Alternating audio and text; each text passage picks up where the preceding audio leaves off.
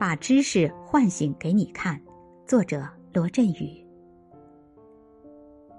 有一位老师教弟子围棋，他讲死活、定式、守金、布局、收官、计算；他讲黄龙士与徐兴友的血泪篇，施香夏与范希平的当湖十局；他讲英彻吐血之局，赤心英彻为师傅的贪婪而送命。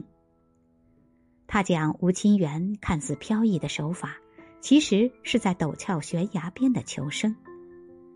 他讲车祸后的赵志勋坐在轮椅上与小林光一的殊死搏斗。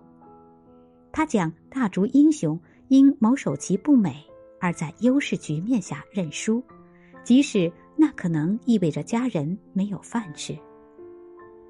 他讲武功正术奔放的宇宙流。藤泽秀行无私的帮助中国棋手。他讲韩国围棋之父赵南哲在日本学成回国，推着手推车走街串巷，向韩国民众推介围棋。一切知识都可以还原到人，一切知识互相之间都有幽微的通道，他让真正的求知者在其间穿行。好老师会把知识唤醒给你看。